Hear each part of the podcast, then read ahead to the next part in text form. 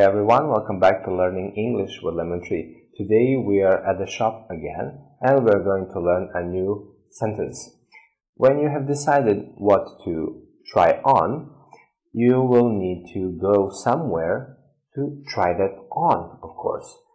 And you, the salesperson will probably tell you this sentence. So let's have a look.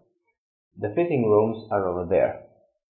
The fitting rooms are over there. The fitting rooms are over there. The fitting rooms are over there. Fitting room.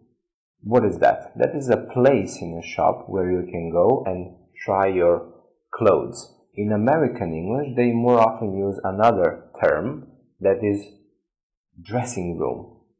Dressing room. And we also have fitting room. So they are almost the same, it's a room, a place in a shop where you can uh, try clothes on. So fitting room and in American, American English they more often use dressing room. Dressing room. Let's read the sentence one more time. The fitting rooms are over there. The fitting rooms are over there. Thank you for watching. See you next time. Bye.